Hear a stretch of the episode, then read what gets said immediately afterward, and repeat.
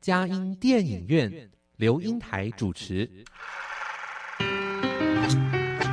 一部好电影是综合艺术的精彩呈现，悲欢离合的生命故事，喜怒哀乐的戏剧情节，环环相扣的影音画面，丝丝入扣的音乐搭配。透过专家对电影的赏析，让我们与自己的心灵对话。看电影，谈人生，欢迎您收听由资深电影导读老师刘英台主持的《佳音电影院》。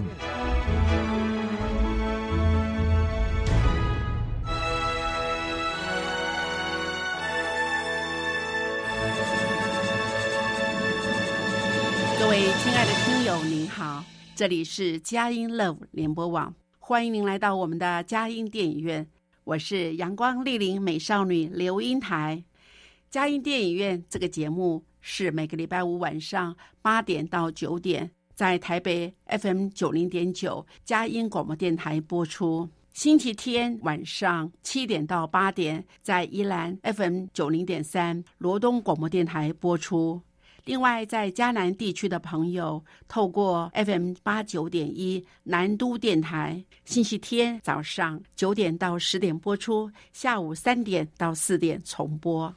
在台北、宜兰、迦南地区以外的朋友，也可以透过电脑、手机上网，在全世界各个角落收听佳音电影院，让佳音电影院带着大家一起飞向世界的每一个角落。让当地的人与事扩张了我们的生活领域，开拓了我们心灵视野。各位亲爱的听友，您好！今天我们嘉兴电影院，我们邀请的贵宾是赵玉梅老师。呃，玉梅老师你好。呃，你好，英台老师你好，还有我们嘉兴广播电台的伙伴们，大家都好。嗯，对。嗯，在疫情当中，呃，有好朋友，也算是我们的。佳音的常客能到我们这个电台来，呃，来发声，来跟我们来讲好看又值得这个醒狮的电影，哇，真是太幸福的一件事。谢谢玉美老师哦。嗯，不客气。而且啊，玉美，我觉得真的好可，很有趣的哈。哎，你以前是呃在呃中学教数学老师，对不对？是是，对，没错。哇。数学，嘿，哦，走入到电影，是，这电影好像应该是属于比较，呃，这种文学还有社会的写实，哈，是，跟你那种逻辑思考这个取向的数学，好像有点背道而驰耶。呃，其实这也不会哎。因为我是觉得，就说，哎呀，还好我当初我是学了数学，那呃，有的时候呃碰到电影，呃，我的那种感受比较会天马行空，但是呢，慢慢的就是有一些呃逻辑的啦，或者需要冷静的啦，或者是在形式的一些，我会觉得，他就慢慢的会把我给抓回来，其实也挺好的。哦，嗯这样说来好像。我们有时候太用感性来看那一个电影的时候，好像可能会失之偏颇了，没有理性思考了。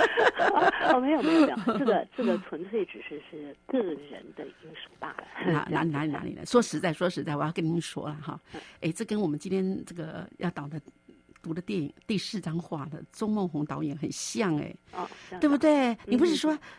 好像我曾经跟您呃谈过，哎，周梦红他以前是学理工出来的耶，可不是学电影出身的。是啊，对呀。他当初的话呢，呃，如果要讲那个中岛的话，他应该是呃他在大学的时候，他是交大资管，如果没有呃呃，不知道是交大资工吧，如果没有记错的话。嗯嗯嗯。但是呃，关键是在于他在高中的时候。他在高中的时候，他应该是受到呃有一位日本导演叫做大岛主的，他呃就是我们在前年也有翻拍的呃一九八三年的《俘虏》这部片子。那他呢，就是在这个片子当中，他看到那个呃大卫包衣，然后会去亲吻那个坂本龙一的那个脖子，在那个时候的话，他觉得是非常的下课，他会觉得是说，哇，电影怎么能够表现出如此的这样的一种就是神秘，而且甚至于包含一些未知的一些状态。所以呢，他当初就是在这一部电影当中，他受到就是还蛮大的冲击，所以他就是觉得说，嗯，这个电影真的是可以好好的探究一下。那后来在大学的时候，他学的虽然是理工的课程，但是在那个时候，他也受到了刚好也就是在我们台湾的新浪潮的电影，也就是那个时候有几位导演嘛，特别是侯孝贤还有杨德昌的那个。影响，所以呢，呃，他呃也会想着说，哎呀，那我是不是应该也要真的朝向自己心中很想要去做的事情，呃，下去做做看。所以他后来也就是毕了业之后，他就到芝加哥去专攻，也就是电影的影像制作这一方面。哦，对，然后回来之后的话，有一段时间刚好是碰到我们电影的那个时候，应该算是空窗期吧。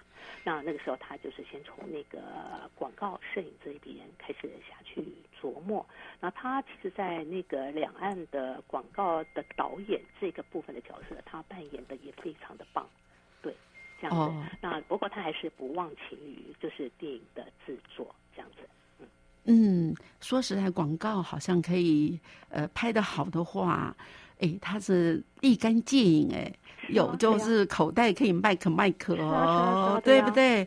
呃，收入不是不少，但是他还是觉得，哎，能够拍长片的剧情啊，哎，能够让留下更深的，想要表达的更清楚，对不对？嗯，更动人，嗯，哇，好难得哦，所以我觉得，哎，好像。我们学过的东西和我们走过的生命的历程，好像对我们在从事什么样职业，尤其是导演、哈编剧的工作来说，都是很有意义的吧？对，没错。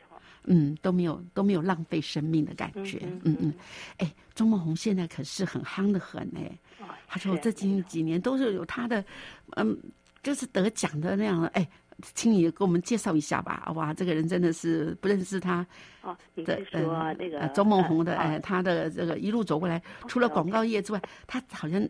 最近的几个部片子哦，对，都得奖。因为因为讲是说，呃，这次之所以说特别想要推荐这个第四张画的话呢，应该是在于在二零一九的时候有观赏过他的那个阳光普照。那阳光普照的话，应该是属于他的一部非常成熟，而且就是。对于我来讲的话呢，就是至今，就是我印象还是非常深刻，而且有好多好多不断的在回味的，呃，一部。很不错的电影，然后从阳光普照，我就变成有点是螺旋式的，就是在往前面推。后来也有经历了，就是看他的那个呃二零一六的一路顺风啦，哈，然后再往前面推之后的话呢，呃，也就是来到了就是这个第四张画。对，那我看到这个第四张画的话呢，前面又有看到他那个在二零零六。呃，那个时候他的一部也嗯口碑蛮好的，就是一部纪录片，也就是《医生》。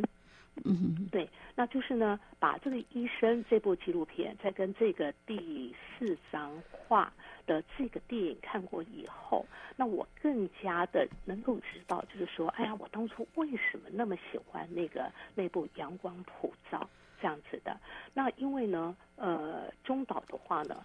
他是他是在影像处理这一方面是非常的擅长，但是呢，在他的不管是纪录片或者是在他的过往的一些片子当中，一直到了呃去年嘛，我们所看到那个瀑布的话呢，呃，可以发现到他的风格上面的话呢，就是说他没有一直强调，就说啊，我一定是针对哪一个社会议题。或者是说，哎呀，他就是一定要做一个批判的角色，或者是干嘛等等，哎，倒是没有。但是你可以发现到，在他很多部的，不管是剧情片或者是纪录片当中的话，他那个很浓郁的那个人文的关怀，都能够让观众充分的感受到，这样子。嗯，说的也是哈。我想我们当记忆最深刻是刚在刚才下片不久的瀑布嘛，对不对？对。哎，那在阳光普照。嗯。呃呃，尤其阳光普照，我们在之前有一位南港高中的校长王美霞校长，他有在我们的节目特别介绍阳光普照。那时候我还是第一次接触，看过以后非常的 shock 哈，觉得那种呃亲子。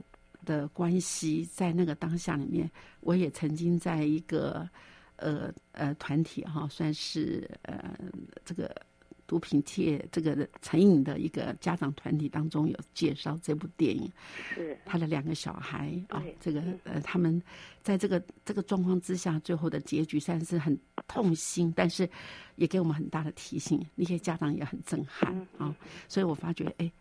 嗯，谢谢你这次给我们推第四张画，而且你觉得这些好像这电影都有连结性哈？是没有没有错，尤其如果说蛮喜欢阳光普照的观众们，如果呢你还没有看过那个第四张画，甚至于是他更在更早的医生这部纪录片的话，我倒是真的是非常的推荐。那因为呢，呃。从那个呃，他的医生这部纪录片的话呢，其实他是在讲一位就是呃呃温医师。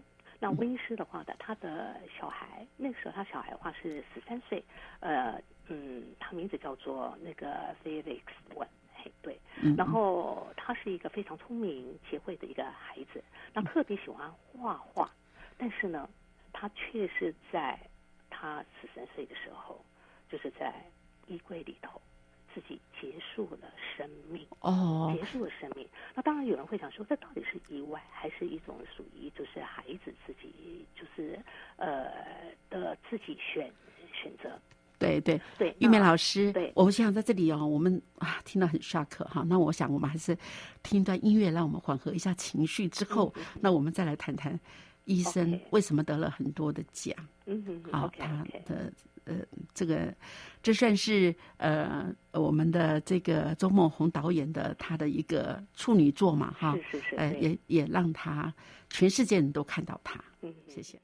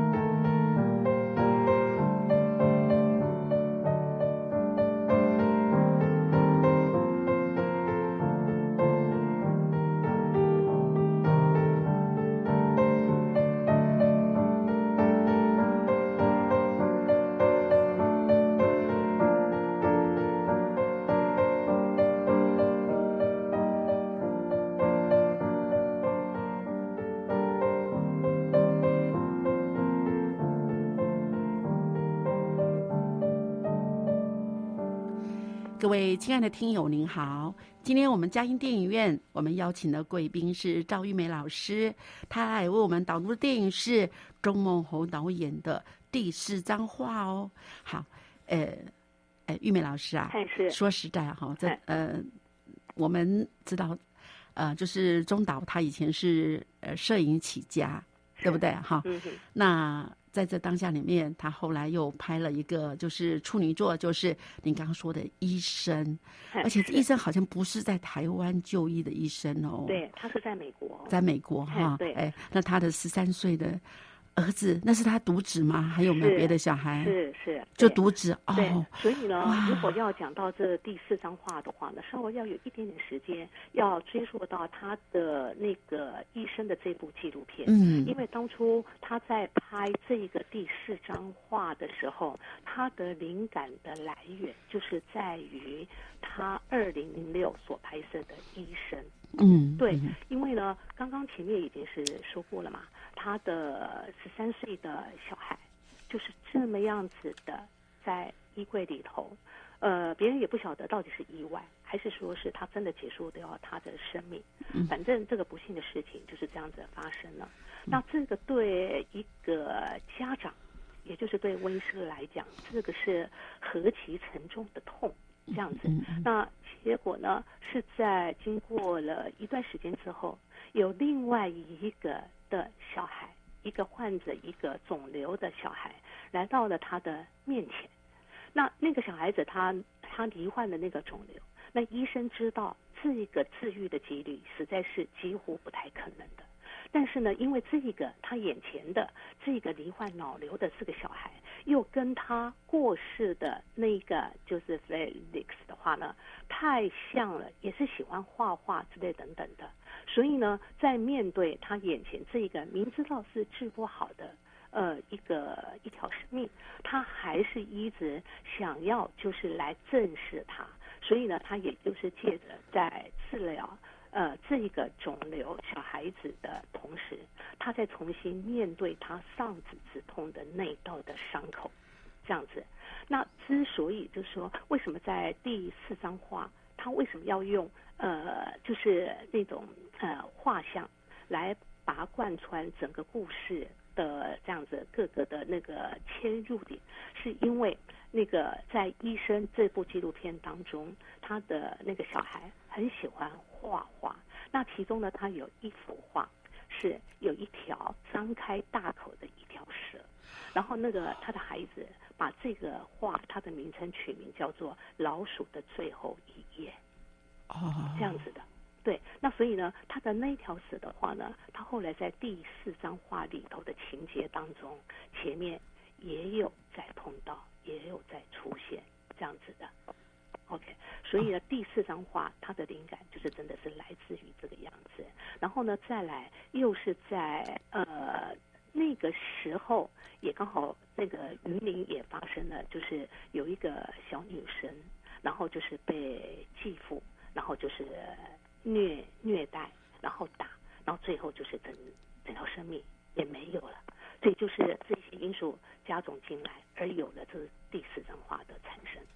哦，对，所以在这里面第十张画里面也有那个继父跟他的那个是的，呃，一个孩子的关系啊，是对，在这张画里面，当然我想，嗯，总是有点原型的一个社会社会事件，让他整个呃统筹起来，把一个这样的一个情感做一些呃这个铺陈哈，让我们大家。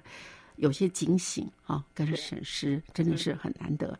哎，那第四张画这样说来的话，好像应该有四张画喽，对不对？嗯。哎，你能不能说说他的那四张画？第一张、第二张、第三、第四有什么？好像这个是每个每个画的一个部分，好像也是一个切入的故事的一个一个主轴。哎，是没有错。有人呢常常会讲是说，呃，一幅画像其实它背后或许有好多我们并不知道。呃的一些隐藏的故事啊，或者是一些他的一些什么心路历历程等等的。那我们的这部片子当中的他的第一幅画的话，也就是，哎，一个小男生，一个在片中只有十岁的小男孩，他必须要画他爸爸的遗像，因为他爸爸往生，但是家里头的情况没有办法。给他办一个，就是我们一般的一种那个丧礼，所以连爸爸的遗照的话，也都孩子自己要亲自画了下来。你想想，好像我们也很少会碰到或者听到有这么样子的事。好歹有一张照片吧，对不对？没有，一张都没有。好，过去单的之后，只有爸爸的那一张身份证，其他的照片都完全没有。对，那身份证又不能放，所以呢，太小了，放不了太大。第一张画出来之后的话，那就是就导演出了这个小男生，他往后他大概都是孤苦无依的，要来面对他未来的有一些啊，他要面对的一些呃。种种的一些难关呐，这样子，这是他的第一第一幅画。然后第二幅画的话呢，是呃在课堂上面，老师要小朋友们要画出你心目中的好朋友，尤其是针对他主要的特征。那结果他的第二幅画的话呢，他当下他画出来的居然就是他的所谓的好朋友的生殖器官。哦，当然是男生哦，男生嘛，对对对对，是。对对。然后呢？那你会想是说，哦，怎么会有碰到这样子会画出好朋友的话，是这样的一种呈现出来的方式？然后再来，呃，第三张画的话呢，是呃一个梦境，也就是呢，呃，在这片中的小男生，也就是叫做小翔，哎，对，他的哥哥，那个是失踪的哥哥，在一个那个堤防上面来回的这样子走动着的。这样子一幅画像，而且是剪影哎，对，它是一个剪影的一个呈现，对，黑白呈现。对，然后呢，再来到了第四张画之后的话呢，也就是快接近到我们的这部片子当中的一个结尾，要画出自画像。嗯，对，所以呢，就是觉得好像比较少在一个电影当中，然后导演是用四张画。好，然后来把它切入到整个电影当中这个故事的轴线，这样子。然后每一张画你细细的下去探究之后的话呢，都是有好多的故事。对，所以这样说来，这个很有创新哎。是。哎，那个那个四四张画就代表四个阶段哈。是是。哎，对，而且而且知道他们背后都是好伤心。哇，那真的是一个小男孩要去面对完全没有任何的可以资源的时候，最后只好回到他妈妈旁边，嗯，还跟继父相处，而且是继父还在那个过程中，所以我们常说，哎，有时候可恶之人也有其可怜之处吧。嗯，是，啊嗯，所以也就是说，呃，从第一张花开，哎，第一张花开始以后，对一个才十岁的小男孩。他要去面临他未来的一些的嗯一些关关卡，我是觉得真的是好沉重啊，好沉重。但是就是在这个片中，也就是呃中岛他一直强调的就是说，呃他。就是在尽管你在呈现是一个比较悲伤的是一件事情，或者是一个社会底层或者是边缘的一些人事物的呈现，中岛他也认为是说，不管是怎么样子，他不愿用那种很悲伤或者很夸大其词的一种呃，不管是表情啦，或者就是会让你哭得死去活来的方式。嗯，对，因为他会认为是说，你不管是处于哪一个最低的底底层，还是有需要一些尊严。所以他是用一个很温柔、很冷静的一种镜头来，哎，将这部的电影就一一的这样的呈现在观众的面前，这样子。所以包括你说，呃，在由那个毕小海所饰演的那个小翔，他经历了这么多，说实在，我们就是你呃，在没有看电影之前，你想也都不会想到的事情。但是对于这样的一个孩子，他眼神所透露出出来的。你会觉得他那种眼眼神，有的时候你会觉得说，有时候为什么会这么的单纯？单纯的会让人家打从心里头，你会是心疼。而且有时候他的眼神当中，他透露出来的单神，甚至于就是说，在这个片中，那个呃由金世杰所饰演的那个老校工嘛，不常常讲说，你到底是干嘛？就像个猴子一样，这么抠抠抠抠的。但是我会觉得，呃，毕小海所演的小强这个角色的话，他的这个身体的那个，就是应该讲说他的肢体语言干嘛等等，嗯，我觉得他诠释的好自然。对对对，在这里面，眼神他的单纯，对，有有的时候那个单纯。的眼神透露出来的，或许有有些人解读是在于，那是是否是他已经无从选择之下的一种面对？对，好，我们听到音乐之后，我们再来谈谈这个毕小海演的小翔哈，他的哎，他的心灵历程。嗯嗯嗯。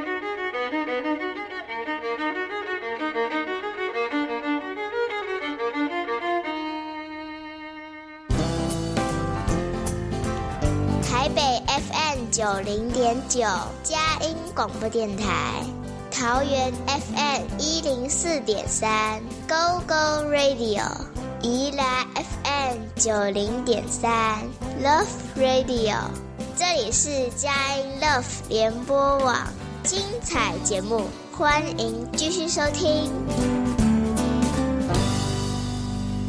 各位亲爱的听友，您好，今天我们佳音电影院，我们邀请的贵宾是。赵玉梅老师，他为我们导读的是呃我们的中导哈钟梦红导演的第四张画哈，哎那个玉梅啊，哎说实在哦，哎我觉得在这第四张画里面哈，每一张画都说实在，我觉得十岁就画那个找不到爸爸的遗像哈，只好自己动手画一张那个，哎我常常帮人家照相啊。婚丧喜庆我是不记得，可是我还没看过用手画的一张这个遗照哎，真的是 啊，好伤痛哦，嗯是，而且那个场面里面就是呃，所有就是家属什么，就他一个代表，还好还好，他爸爸是那个以前也是可能是一个呃葬仪社里面也是吹吹打打的那个，所以他就说他的朋友来帮他催一催，说哦好，还有没有什么人没有了就。就这样子就结束了啊！哦，那个，哎，真的，对我这个幼年丧丧丧父的，我爸爸很早过世，所以我就印象好深刻，也好，嗯，那个很难得。那哎，那说来，那你觉得哪一张画还有让你印象好深刻啊？跟我们这个老师生活的经验有关系吗？就是以我过去在职场上面嘛，对不对？的这样的一种，嗯。生活的经验上，应该是以第二幅画，嗯，也就是那个，嗯，小翔他画出了他好朋友，也就是纳豆的那个主要特征，也就是生殖器官。呃，但是还好，我联想到以前我在就是在校园里头，我的班上有一个转学生，嗯，然后有一次，呃。我们班上的那个任课老师很生气，过来跟我们讲，就说：“你看你们班上这个学生上课不认真，怎么还画出这样子的一个东西出来？好恶心哦！你要赶快哦去了解一下这个孩子他是不是有被性侵或者是干嘛等等的。”我那时候一看，他就是我班上那个转学生，就是画出了生殖器官。嗯，那以当时候的我，我那个那个时候联想出来的话，坦白讲。我也真的会，就是我们那种惯性的有一些思维，这孩子怎么啦？这孩子的话呢，他是不是有一有一些受到欺负啦，或者是干嘛等等的？那后来我有跟这个孩子再更进一步的聊，然后呢，也有跟家长再来再来聊。虽然呢，就是事后一直到现在，那个孩子跟家长跟我还维持一个不错的关系，但是呢，第二章的话给我带来的冲击还真的是并不小。它让我呢想到了，就是说我们大人或者尤其是为人师长的。就是在于那种面对小孩子的那种，我们或许认为是说，哎呀，我们是真的好关心你哦。然后呢，譬如说，你如果是有一些是处于弱势的孩子的话呢，你说都很很想想尽办法，想要是说，哎呀，我们要怎么样子辅导或者是干嘛等等的。但是呢，在这个片子当中，我深刻的有另外一个的想法是，同情不等于未必等于同理，同情未必。啊，会跟同理画上等号，嗯，因为我们常常会对有一些事啊，或者是人呐，或者是怎么样子，我们会会有那个就是悲悯之情，会觉得说，哎呀，好想同情他，或者是干嘛等等。但是问题是，你那个同情是当下的，但是呢，你到底有没有那种真的是跟他有那个同理的那一种的处境？也就是说，我们呢，就是在一件事情呃发生的时候，面对那个人的时候，我们有没有试着能够站在他的角度，跟他在同一个高度来看待眼前的这件事？那如果说我们如果没有的话，大概我们的同理这一个层面就会比较少一点。对，有的话，反而或许就是满满的同情。但是有的时候用同情来处理一些事的话呢，不见得就是说。嗯，对对方来讲是适合的，所以呢，像在这部片子当中，借由第二张画之后，然后那个嗯，老师也请了那个那个那个小小翔的妈妈。啊，也就是来学学校来这样子进行一个访谈。那在这个访谈当中哈，我也必须要讲大陆的演员那个郝郝雷的话呢，他在这个片当中他的台词并不多，但是他演的真好啊。尤其是他跟老师的对谈的那一席话，他尤其我印象最深刻的是，你有没有觉得小翔这个孩子怪怪的？那其实呢，我们大人也许也是怪怪的。然后尤其是。那你们当老师的，哇，我会我会觉得这一句话的话呢，有的时候或许是一针见血，他会呢，就是真的是有某一某一些的情境或者干嘛，是真的就是被你这样子点了出来，对，所以呢，我是对第二张画。呃，跟过去自己的这样的一个职业的生活经验，会真的会有比较深刻的一种感觉。尤其我是觉得，这个或许给一些老师，或者是给一些家长，或者我会觉得真的有一个蛮大的一个形式的空间呐。对，我觉得在这里面，我觉得小翔哈，因为呃，说实在，他妈妈好像很早就离家出走嘛，哈。呃，后来又在改嫁，所以他爸爸大概也应该是算是弱势的人哈。对，所以他真的说实在没什么人教导他应有的一些生活的一个呃，就是必要注意的事情，所以他讲话都很直白。是，包括那个校工说：“你怎么这样说我呢？啊，怎么能这样？你这样会吃亏啊！你这样子让人家会不喜欢你啊！”所以我觉得，当他没有人可以教导的时候，你真的不要去要求他说。看到人家的呃，这个纳豆在旁边看到他的时候，哎，你的大不大，小不小的呢？对他来说，他也根本搞不清楚这是一个平常不能日常可以常用的那种呃生活的一个用词，所以他就直接表达说：“哦，那我我印象很深刻，就这样子画出来。”但是在这里啊，我说实在，我也想呃做一点点的小小的表白哈。我真的好希望我的呃学生现在已经可能都是大人了，我也曾经做过很糗的事情。嗯，虽然不是画这个性器官，而是我们那时候我教的一个学校跟另外一个学校，居然是只有一墙之隔。我们这边是男生，那边是女生啊，那个班级，那可以这样在下课的时候可以好像互相看到对方。那我们班有个很出色、功课很好的一个男生哦，呃，他居然那个什么，这个就是青春这个。奇的一种好奇和那种看到女生的一种那种那样子的一个想要表达他的一个情感，就写了一封情书，哈，写了就是就是放了到隔壁学校那个那间教室的那个，他们大概已经知道那个女生的抽屉里面，后来被他们那个学校呢的班级老师拿回来跟我们讲说，我们居然可以跨校去做这样子的一个呃连接，哇！对我来说，哇，这有损校誉。还有呢，怎么能够到到别的学校去做这样的事情呢？啊，我就勃然大怒哈。那后来我就跟我们校长，校长也知道这件事情，然后哎，我们校长是男生，觉得就一笑置之，觉得哦，这是这个呃这个时候的男女同学可能有的现象吧。那对我来说，真的是，我觉得好像你你你不觉得这个时候应该要？要要维护我们校誉嘛？还有怎么这样子夸校做这种事情？哇，太！我现在想起来有点小题大做。我好希望，当然这个事事情让我跟这个同学的关系，我想多少都会受到一些影响。嗯哼。但是我现在想起来好忏悔哦。嗯我好希望我的学生听到我的的呃道歉哈。那个时候真的很自以为在呃以以功课为重哈。呃，而且不能做这样的一个事情，是当做多多么的严重的那种措施。事实上，也未必后来有什么发展。但是，但是我在那个时候的那个情绪，我真的觉得要道歉一下。其实，英台老师，我觉得你很你很棒，因为呢，你你很有勇气，也在这样的一种就是一个广播节目上面，这也是你的一个心情的一个表白。真的，所以呢，谢谢谢。但是，我为什么一直就是会针对就是第二幅画？对，真的，因为我们本身大概也都是在就是在校园里头就是工作的教育人人员。对，那所以呢，有时候当下以一个十几岁的孩子，有的时候他只是想一个很单纯的呈现出来，对，但是呢，这个也刚好就是反映了出来。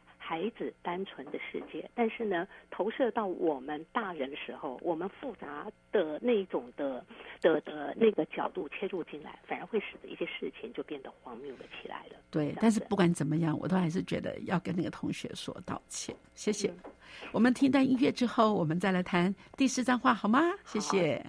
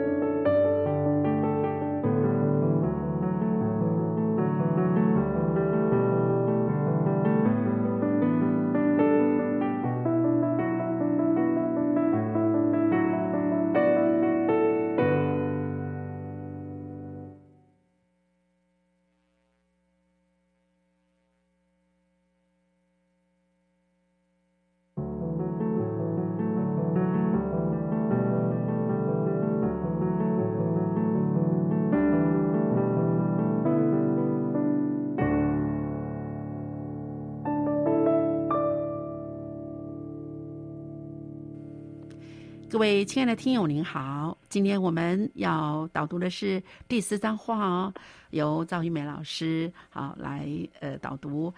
哎，玉梅啊，我们好像有时候回想啊，自己教学的生涯当中哈，多多少少哈，虽然也很尽力而为，但是总是留下一些遗憾哦。那但是这些遗憾，呃，真的有时候在想，在我们还没有成熟的时候。可能做了一些我们，呃，自己到现在都觉得很呃很需要，呃，不管可能我们接触的，可能也不只是我们学校的人事物吧，还有很多一些的朋友啊，还有家人啊，可能都要说一声道歉，道歉。啊，但是不管怎么样，呃，我觉得，呃，因为从这张画里面，让我们有这样的一个醒思，哎。也是这个电影的功劳哦。好，哎，那这样说来，哎，除了这个，嗯，第二张画让我们这个做老师的觉得有一些醒思之外，哎，你觉得还有哪一张的那个画让你也特别有感触？呃，再来的话就是他的第三章，哎，对，那第三章的话呢，应该讲是说，呃，应该要就是说那个梦境。对于中岛来讲，他把它带带入到那个电影，那这个应该是要讲，就说，呃，其实以中岛来讲的话，他也曾经有被一个摄影大师的作品，呃，也有启发。那一张的摄影作品的话，就是也是有一些年轻人。在那个提房上面，在那聊天啦，或者是怎么样子的？对，那中岛呢，对这幅作品特别有感觉，是张兆堂的作品。他看着看着看着，结果他也睡着了。那睡着当中的话呢，也。哎，让他带进了一个梦境当中。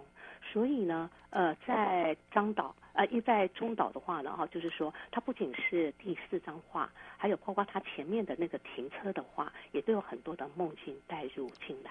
所以呢，以中岛他的那个整个对电影的。这样的一个指导的风格来讲，真的是蛮有他的特色。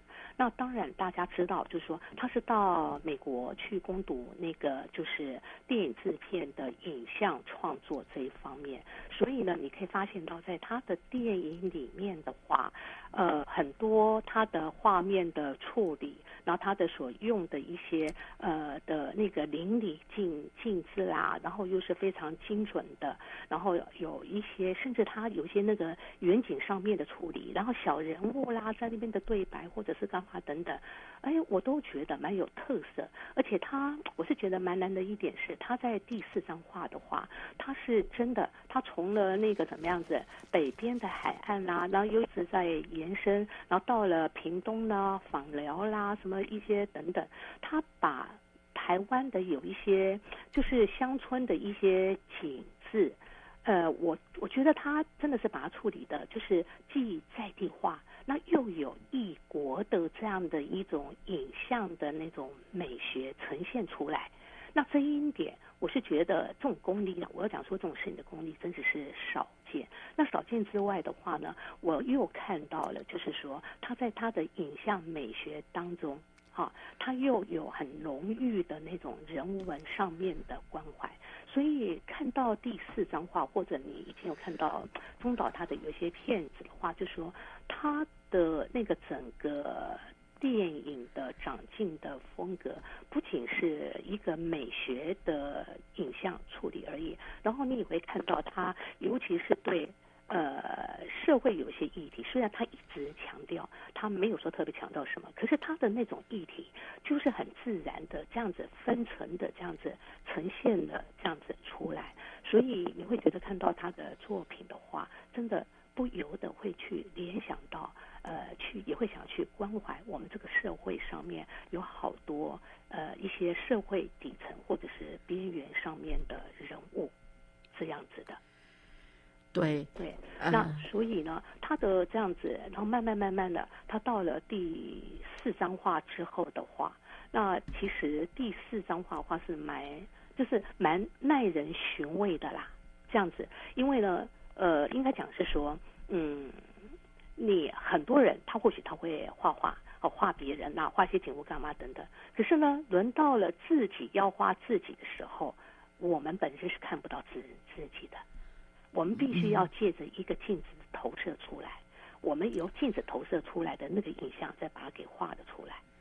对，那呃，那各位有没有发现到，就是说他在第四张画的那个的时候的话，他的那个整个镜头的处理，就是小翔，他拿出一面镜镜子。他看着里面的镜镜子，他的眼神、他的表情几乎都是很淡的。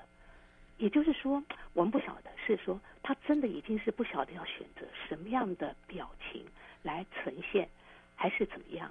但是最后，他就是那个整个画面，他就是慢慢的小强的眼睛就慢慢的往下面垂啊，一直这样垂垂。但是呢，呃。就是在，就是几乎要就是要变成全黑之前的话，又一瞬间的话，它是亮了了起来。所以呢，这样子的话呢，嗯，以我以我个人的解读上来讲话，是不是它也是有另外是一种的意涵？就是说，人到了绝处之后的话，是否他也能够逢生？对，就是说置之死地而后生呐。这样子是不是也是他想表达的一种方式？对，玉啊，我我我知道玉美也非常喜欢摄影哈，所以你在描述这些事情的时候，就是哇历历在目哈，让我们好像跟你这一起去看的那种电影的呃这个这样子的场景。说实在啊，第四张画在之前我还在呃。就是在电脑找的时候找不到，而且有的时候也是怕有些呃，好像这个看那个不顺哈。后来我发觉，这这在准备的过程中，我发现第四张画，假如我们在电脑上现在哦，是很容易找到，可以看到全部，而且是甚至是我们呃，就是繁体文字的一个那个呃，就是对白哈。呃，我觉得。呃，就是听众朋友想要看这部电影的时候，是只要在打开电脑找找对那个网络的话，是可以看得到。那真的很值得让我们去玩味哈。一个十岁的小男生，他在生命中要承受这么多的，呃，包括自己的父亲的过世，包括的就是要去到呃跟继父啊，呃，算是而且几乎说这是我的家，这是你的家啊，这到底是。是不是我们的家呢？那感觉那个好像，那个没有那个隶属感的感觉。可是又看到哥哥到底是怎么离开，好那个心里的纠结哈。那我觉得在这这个小男生十岁要去承受这样子的事情是非常不容易。但是他为了要活下去，要有些资源，要还是要跟妈妈在一起。是哎，那妈妈好像也说你要注意继父。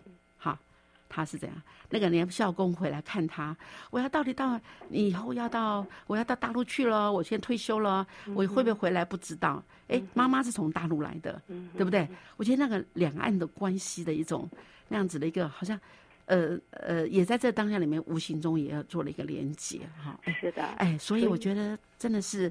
值得我们的听众朋友有机会的话，把这部电影拿出来。对，所以呢，在呃，我最后是要讲的话，就是说这部的片子当中，那就是借着毕小海他所饰演的小翔，从他的第一张画为他爸爸所画的遗像之后，他所面临的这一切，都是一个十岁小孩子来说，他必须不得不遭受，因为他面对的是呃，就是很多。就是，譬如说妈妈会跟他讲，你其实对我们这个新家来讲，你就是形同一个外人了。对呀。然后呢，就是学校的那个校工也会跟他说，你现在的处境，你是没有掉眼泪的权利。哦，然后也会以着就是说，铁桶里头你要干烧那个怎么样子青蛙，你现在所需要学的就是独立，你要怎么样子生存。